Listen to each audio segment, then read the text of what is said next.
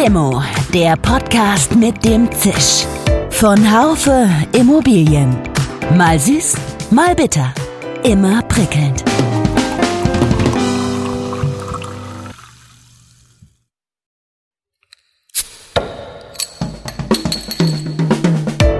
Limo, der Podcast mit dem Zisch. Von Haufe Immobilien. Mal süß, mal bitter. Immer prickelnd.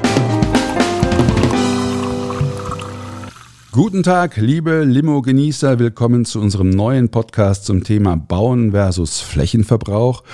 Den wollte die Bundesregierung bis Ende 2020 auf 30 Hektar pro Tag begrenzen. Dieses Ziel verfehlt sie aber deutlich. Tatsächlich sind es 56 Hektar, die jeden Tag an Natur in Deutschland verschwinden für Wohnen, Straßen und Gewerbe. Im Juni hat die Bundesregierung den Referentenentwurf des Gesetzes zur Mobilisierung von Bauland veröffentlicht. Der zeigt, wohin die Reise geht. Es geht ums Bauen, nicht um die Verlangsamung des Flächenverbrauchs. Dass sich die Flächenproblematik in den kommenden Jahren entschärfen wird, scheint eher unwahrscheinlich, denn speziell in den großen Städten wird immer mehr Fläche benötigt. Weiter wie gehabt ist äh, jedoch sozial und umweltpolitisch kaum zu vermitteln und äh, vielerorts auch fast unmöglich. Deshalb neben der Ausweisung von neuem Bauland ist es ein Gebot der Stunde, vor allem die Bodennutzung zu optimieren. Aber wie? Ich spreche darüber und auch darüber, was die zunehmende Anzahl der Senioren mit dem Problem des Flächenverbrauchs zu tun hat, mit Dr. Günther Vornholz. Er war lange Leiter des Bereichs Immobilienresearch der Deutschen Hypothekenbank in Hannover und ist seit 2011 Professor für Immobilienökonomie an der EBZ Business School. Es soll mehr gebaut werden, es soll schneller gebaut werden. Ja, und das heißt natürlich, dass auf ökologische Belange, äh, dass die natürlich hinten angestellt werden sollen. Aber das widerspricht meiner Ansicht nach diametral den Vorstellungen einer nachhaltigen Immobilienwirtschaft. Mein Name ist Dirk Labusch und ich bin Chefredakteur des Fachmagazins Immobilienwirtschaft. Ja, Herr Professor Vornholz, ich grüße Sie. Sind Sie fröhlich? Steht eine Limo vor Ihnen? Ja, Herr Habersch, schönen guten Tag. Äh, natürlich steht eine Limo vor mir wenn die auch einen anderen Namen hat. Aber äh, Limo ist aber der richtige, das Richtige. Wunderbar. Was äh, ich gerade denke. Prima. Ähm, neulich habe ich mal einmal mehr ähm, einen Projektentwickler sich darüber beschweren hören, dass sein Projekt sich noch verzögert, weil die Umweltbehörde einer Stadt sich Gedanken macht, ob sein Projekt nicht den Lebensraum der Geburtshelferkröte beeinträchtigen würde. Das scheint mir das Spannungsverhältnis zwischen Bauen und Naturschutz besonders deutlich zu machen. Ist es nicht so, dass sich die beiden unversöhnlich gegenüberstehen? Oder ist eine Versöhnung denkbar? Nein, also das ist schon ein massiver Zielkonflikt. Wir haben äh, den Anspruch, äh, mehr Land zu verbrauchen und gleichzeitig ist natürlich der Boden knapp. Und äh, dementsprechend, äh, Sie haben es äh, ja auch schon äh, angekündigt und angesagt, äh, dass äh, wir einen massiven Verbrauch an Boden haben für Wohnen, für Gewerbeimmobilien und gleichzeitig natürlich den ökologischen Anspruch, eine nachhaltige Bodenpolitik zu machen und im Rahmen einer insgesamt nachhaltigen Politik. Und das widerspricht sich eindeutig. Und das ist ein massiver Zielkonflikt, der dort gegeben ist. Ähm, ich finde es immer ein bisschen schwierig äh, und, und äh, wenn halt dann jetzt die Kröte als Beispiel hergehalten wird, sondern es, es geht halt um den grundsätzlichen Konflikt zwischen Nutzung und Erhaltung der, von gerade insbesondere von Böhmen. Ja, das war natürlich nur ein Beispiel, aber äh, wenn sowas hören Sie immer wieder, wenn Sie mit Entwicklern sprechen, ja auch aus deren Munde möglicherweise zu Recht. Fakt ist, dass die Bundesregierung den Flächenverbrauch bis Ende 2020 auf 30 Hektar pro Tag begrenzen wollte. Das Ziel verfehlt sie deutlich, das habe ich im Intro gesagt. Man muss sich das mal vorstellen, ein Hektar ist ein quadratisches Feld mit einer Seitenlänge von 100 Metern. Ähm, das ist ja schon ziemlich viel. Zeigt das alles denn nicht, dass es im Moment tatsächlich ein Primat des Bauens gibt. Ich meine, Arbeitsplätze, Wohnen, Straßen, alles wichtig, mit sofort sichtbaren Folgen. Ein eingeschränkter Flächenverbrauch hat keine sofort sichtbaren Folgen. Das ist ja wohl für mich die Krux der Geschichte. Ja, es gibt ein eindeutiges Primat für Bauen derzeit, diese soziale Frage, wie schaffe ich Wohnraum, äh, wie schaffe ich Arbeitsplätze durch Ausweisung von Gewerbeimmobilienfläche. Das hat derzeit eindeutigen Vorrang. Der Boden äh, ist natürlich eher, eher wirklich zweitrangig äh, in, der, in der gesellschaftlichen äh, Wahrnehmung. Und äh, das liegt auch natürlich auch sicherlich daran, dass äh, der Boden halt sehr schwierig zu fassen ist. Also zum Beispiel so eine, äh, ja, wenn Sie sagen Kröte, das ist natürlich dann äh, schnell wahrnehmbar oder gut wahrnehmbar. Äh, rettet den Eisbären ist auch gut wahrnehmbar, aber Böden zu erhalten, wo ja dann nur irgendwas anderes draufsteht, das ist halt äh, schwierig in der öffentlichen Wahrnehmung äh, deutlich zu machen. Es müsste doch jetzt eigentlich ein bisschen anders laufen, weil wir doch diese verstärkte Umweltbewegung haben. Ja, aber ich sage ja, es gibt, glaube ich, andere Themen, die für diese, für die Ökobewegung oder Fridays for Future oder wen sie da auch immer äh, nehmen wollen, äh, einfacher äh, zu illustrieren ist. Äh, Böden, der Wert von Böden für die Nahrungsproduktion, für die äh, Grundwasser etc., für, für die Lebensgrundlagen der Menschen, ist halt schwierig zu vermitteln. Und äh, wenn Sie da sagen, rettet unsere Böden, und äh, ja, die Leute gucken dann da draußen und sehen, na ja, es ist ja doch, ist ja Boden da. Es ist ja nicht, dass er jetzt weg ist, wie bei anderen Sachen, wie was halt zum Beispiel bei äh, Rettet den Wäldern. Da ist natürlich wird deutlich, wenn die Wälder, wenn man sich jetzt die Wälder ansieht und äh, die sind trocken und äh, die Bäume sterben, ja, das sehen sie halt so schnell. Aber am Boden können sie es halt schwieriger äh, deutlich machen. Aber einen Grund muss es ja geben für den Wunsch der Regierung, diese Flächen, diesen Flächenverbrauch zu begrenzen. Können Sie den Grund mal nennen? Ja, natürlich. Boden ist, ein, ist die Lebensgrundlage für uns, für uns Menschen. Wir haben, äh, fängt an von der Nahrungsmittelproduktion. Wir brauchen gesunde Böden, ertragreiche Böden, damit überhaupt Nahrungsmittel produziert werden können, damit wir dann natürlich davon auch leben können. Wir brauchen Böden als Speicher für Wasser und Grundwasser. Ohne dem sehen wir halt äh, jetzt gerade im Sommer, äh, dass die Flüsse austrocknen und äh, dass das Grundwasser in vielen Gebieten absinkt, sodass sogar die Trinkwasserversorgung für einige Gebiete, das war halt jetzt hier in NRW so, äh, wirklich äh, ja, in Frage gestellt worden ist, beziehungsweise sie war nicht mehr da. Und es mussten dann halt andere Lösungen her, Tankwagen, damit die Bevölkerung äh, Wasser bekam. Und natürlich, äh, Boden ist halt im Naturkreislauf auch eine wichtige Größe. Äh, ohne Boden äh, und ohne einen ja, nicht versiegelten Boden geht es halt vielfach nicht. Wer in Deutschland nun Flächen versiegeln will, der muss Kompensationen schaffen. Das heißt, für eine neue Straße, die gebaut wird, muss im Idealfall eine alte abgebaut werden oder ähm, es müssen Bäume gepflanzt werden.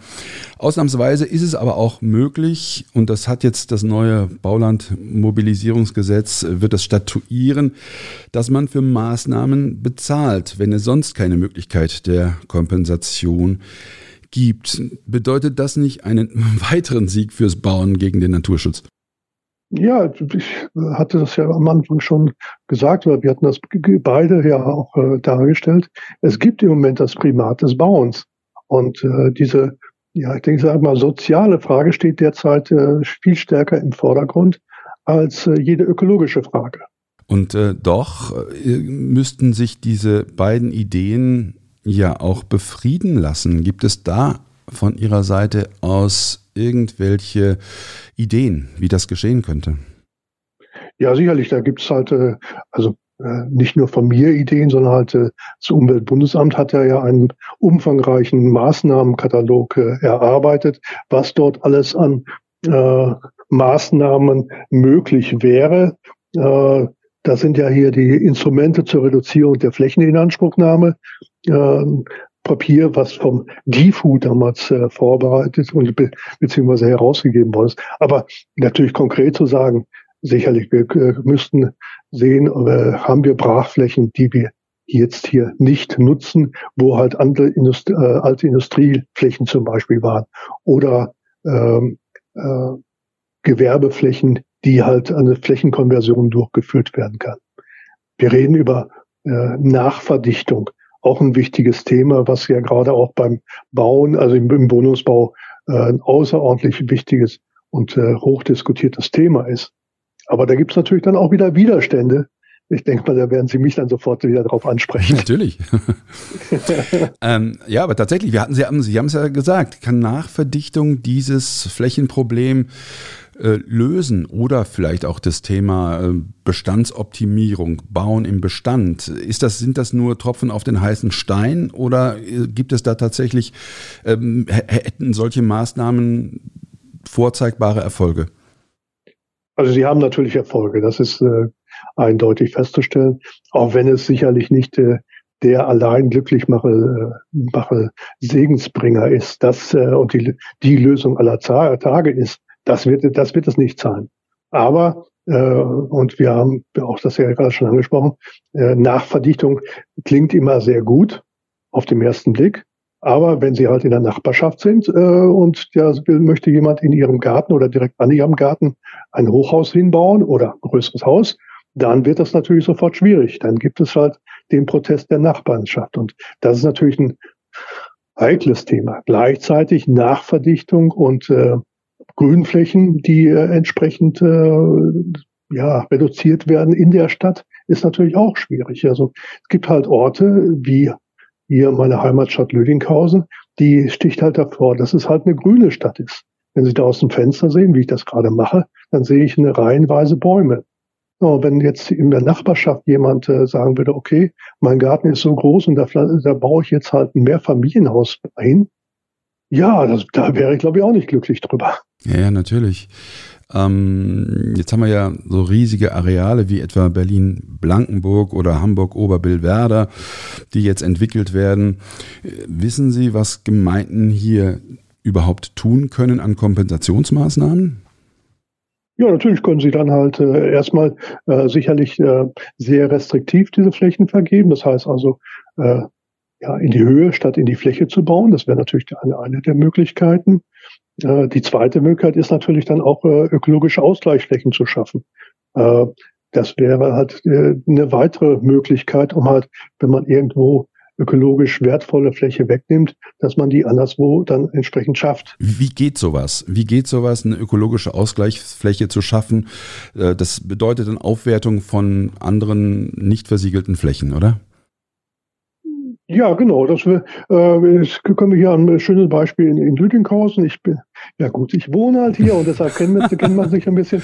Äh, da war es eine landwirtschaftliche Fläche, die zwischen ja, Lüdinghausen als drei Burgenstadt, Wasserburgen, die es hier gibt. So, und zwischen diesen Wasserburgen war äh, vorher Ackerfläche. Und jetzt im Rahmen äh, äh von einer, von der sogenannten Regionalen in äh, NRW ist diese Fläche umgewandelt worden in eine ökologische Parklandschaft. Da wurde halt auch wirklich ähm, nicht einfach nur Rasen angesät oder, oder Grasfläche angesät, sondern halt aus einem ökologischen Gebiet halt der Samen von den entsprechenden Pflanzen genommen, wurde dann halt auf den Boden aufgetragen.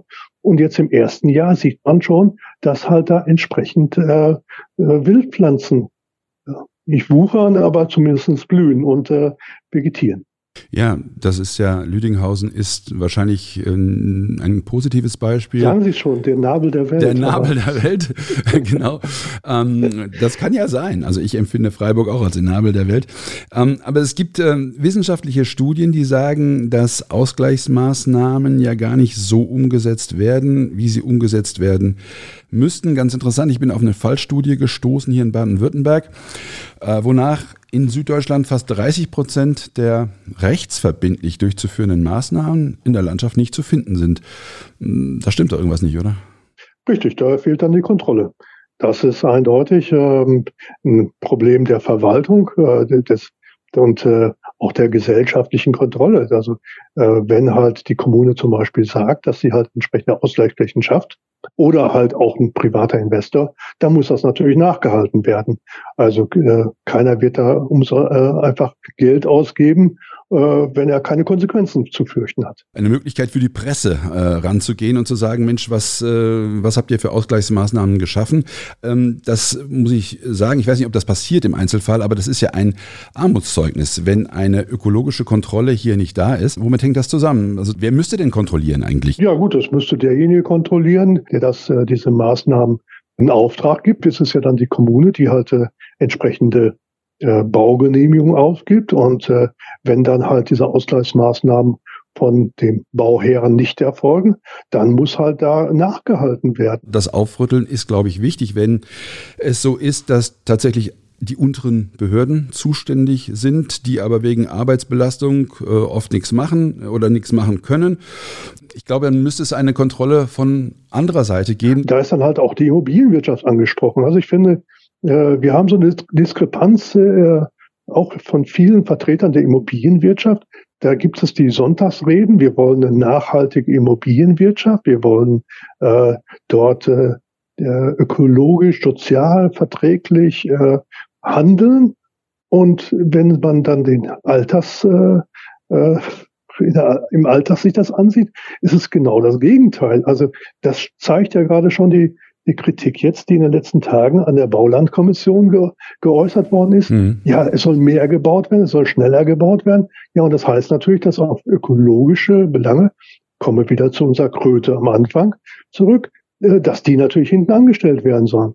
Aber das widerspricht meiner Ansicht nach diametral den Vorstellungen einer nachhaltigen Immobilienwirtschaft. Ja, mir fehlt tatsächlich auch die Fantasie zu sagen, wie beide Interessen zusammengehen könnten und äh, ob sich die, ob es wirklich die Aufgabe der Immobilienwirtschaft ich ist, sich dieses äh, Primats des Bauens quasi entgegenzustellen. Ich sagte es ja eben schon, die Gemeindebeamten und der Bürgermeister will wiedergewählt werden. Ich meine, wenn er sich als Bauverhinderer dann äh, zugunsten eines geringeren Flächenverbrauchs äh, dann profiliert, dann ist das wahrscheinlich kein Grund, ihn, ihn wiederzuwählen, oder? Nee, es gibt halt schon Argumente, die dagegen sprechen, immer mehr Bauland auszuweisen. Also das sind sicherlich die ökologischen Aspekte. Äh, der, wie viel, ja, sagen wir Ureinwohner klagen darüber, dass immer mehr Baugebiete ausgewiesen werden und dass halt damit äh, Natur äh, zerstört wird. Das ist halt, und das sind halt auch dann die Wähler, die halt den Bürgermeister demnächst wieder wählen sollen.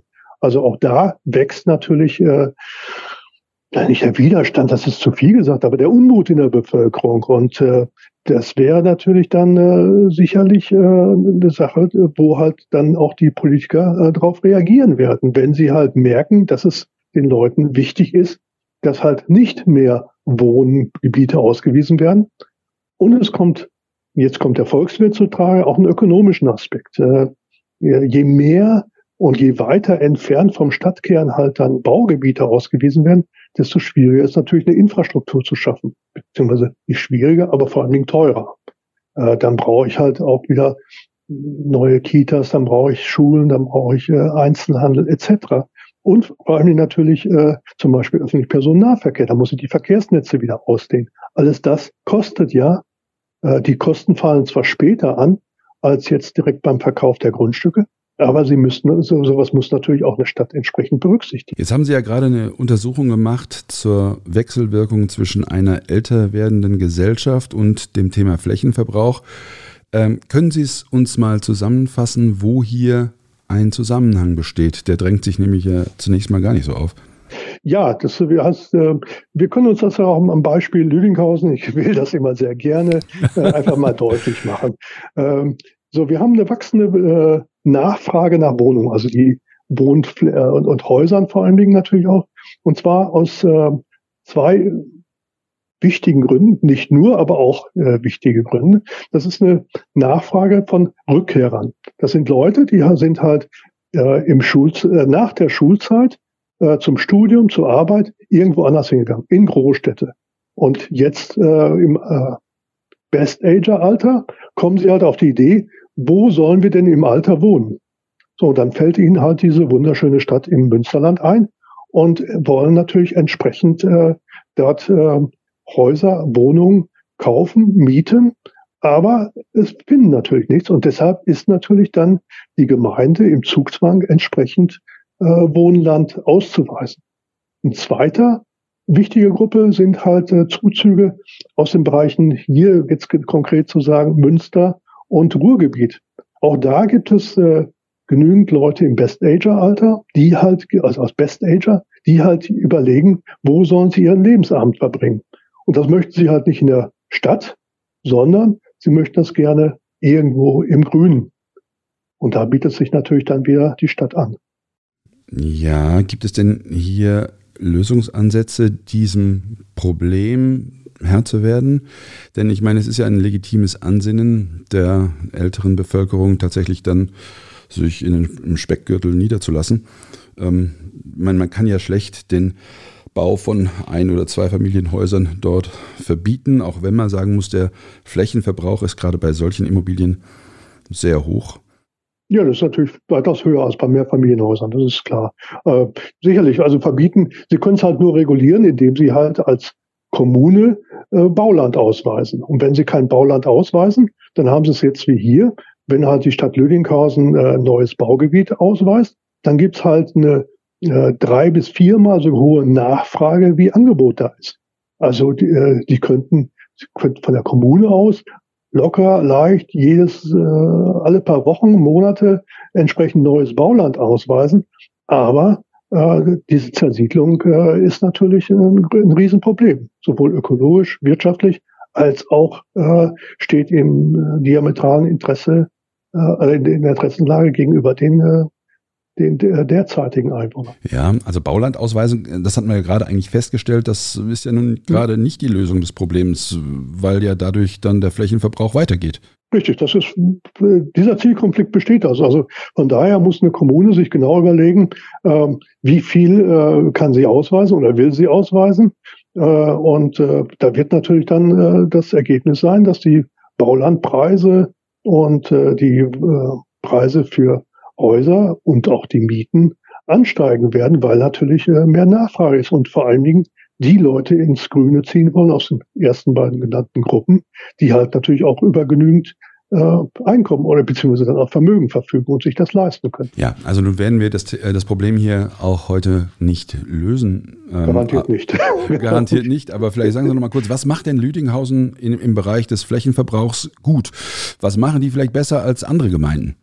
Also sie weisen halt nicht äh, kolossal neue Flächen aus. Sie haben natürlich, äh, gucken sich an, wo gibt es noch Gebiete, wo es äh, möglich ist, äh, was auszuweisen. Und äh, natürlich jedes Projekt, was es hier auch, auch hier gibt, ist umstritten. Äh, und äh, es erfordert halt eine lange Diskussion, ob das gemacht wird. Und ähm, derzeit halt eine relativ restriktive Flächenausdehnung, die in Lüdinghausen stattfindet.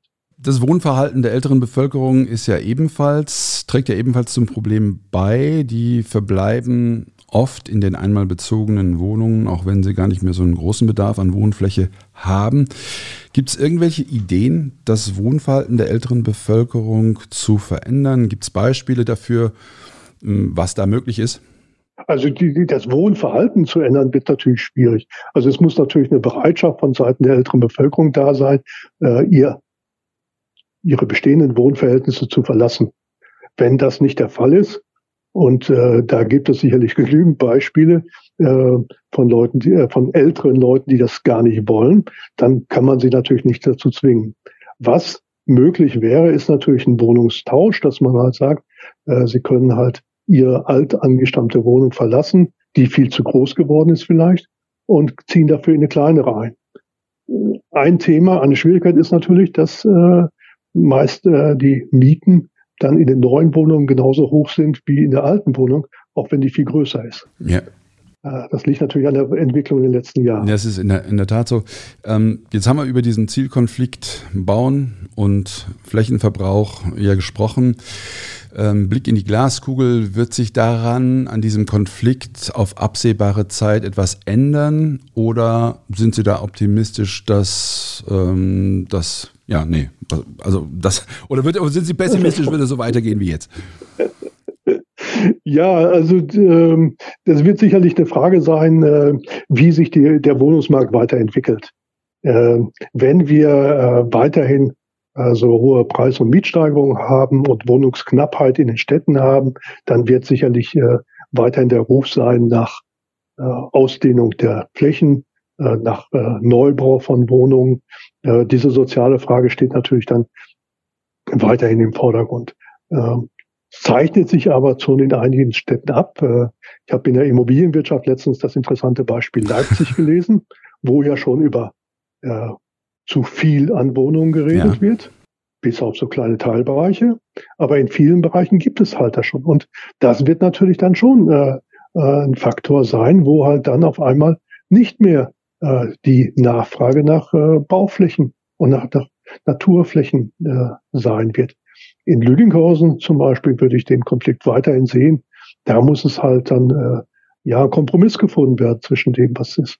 Und halt äh, auch äh, wirklich zu sagen, wir versprechen halt ökologische Ausgleichsflächen, die wir schaffen. Im, im Gegenzug dazu dürfen dann halt äh, neue Wohngebiete ausgewiesen werden. Und wenn Sie haben das ja auch gesagt, das muss halt auch kontrolliert werden. Ja, also da wird es sicherlich äh, Instanzen geben müssen, die das auch tatsächlich wahrnehmen. Was mir noch kommt in diesem Zusammenhang ist, dass ich ja niemals gehört habe bis jetzt, dass wenn es in einer Gemeinde jetzt in, in NRW kein Wasser gab, dass das möglicherweise mit dem zu hohen Flächenverbrauch zu tun hat. Also wenn man diese, diesen Zusammenhang, den wir ja jetzt ein Stück weit auch dargestellt haben, wenn man den auch mehr betonen würde, dann könnte das tatsächlich auch dazu führen, dass man, dass die Menschen nochmal ins Nachdenken kommen. Ja, das, das ist natürlich, äh, ist zu betonen, das wird auch sicherlich gesagt. Es ist dann, nur es geht halt in den, ja, gerade im Moment, äh, in diesem Sommer halt unter im, äh, im Corona, durch die Corona-Krise.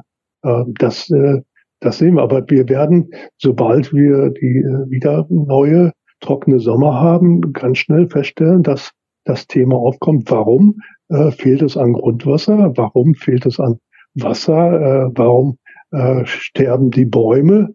Äh, das ist offensichtlich und dann wird sicherlich auch darüber gesprochen werden müssen, äh, wie machen wir eine nachhaltige Bodenpolitik. Ich nehme zur Kenntnis, dass ich mir mit diesem Interview vielleicht unter der Immobilienwirtschaft nicht nur Freunde gemacht habe. Ich glaube, das, äh, da kann ich Ihnen zustimmen und ich glaube, das gilt für meine Person auch so. Ja. Ich denke mal, ich äh, könnte natürlich, man könnte natürlich Personen, aber Immobilienwirtschaft insgesamt muss sich mal überlegen, was sie zur nachhaltigen Immobilienwirtschaft beitragen. Ja, es passt ja auch zu der ganzen ESG-Problematik, die es im Moment äh, gibt. Herr Professor von Holz, ich danke Ihnen sehr für das Gespräch. Ich ähm, schließe das jetzt mal mit der Frage, gesetzt den Fall, Sie hätten eine Limo frei. Wir würden sie Ihnen spendieren und Sie könnten sie mit irgendjemandem auf dieser Welt trinken. Wen würden Sie sich als Tischpartner suchen? Also ich glaube, im Moment würde, würde mich schon sehr interessieren, äh, wie so die Corona-Politik abläuft, wie halt auch die Vorstellungen bezüglich äh, Klimaziele sind. Und dann will ich mir eigentlich die Bundeskanzlerin als Gesprächspartnerin wünschen. Auch wenn sie nicht mehr lange im Amt ist. Aber trotzdem, glaube ich, könnte das interessante Einblicke auch für meine Tätigkeit als Researcher weitergehen. Ja, vielen Dank, Herr Professor Vornholz. Also wir beide werden äh, diesen Konflikt, diesen Zielkonflikt ähm, Bauen und Flächenverbrauch begrenzen sicherlich nicht lösen. Vielleicht haben wir mit diesem Inter Interview äh, einen Anstoß gegeben. Sie haben oder wir haben eine Lanze gebrochen für die Begrenzung des Flächenverbrauchs, wobei wir nicht verhehlen, dass natürlich das Bauen auch wichtig ist. Aber Verdichtung und Optimierung des Bestands, das sind sicherlich Dinge, die hm, weiter betont werden müssen. Für mich ist es ganz wichtig, ein ganz wichtiges Ergebnis dieses Gesprächs. Ich habe Lüdinghausen zumindest über ihre, über ihre ähm, Erwähnungen kennengelernt und ich glaube, dass es in verschiedenen Bereichen durchaus zum Vorbild taugt.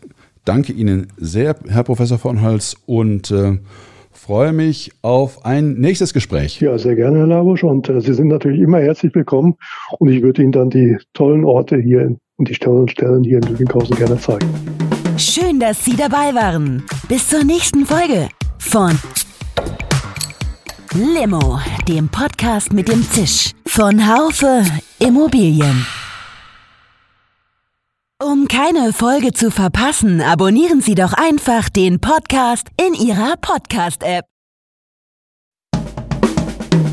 Schön, dass Sie dabei waren. Bis zur nächsten Folge von Limo, dem Podcast mit dem Zisch von Haufe Immobilien. Um keine Folge zu verpassen, abonnieren Sie doch einfach den Podcast in Ihrer Podcast-App.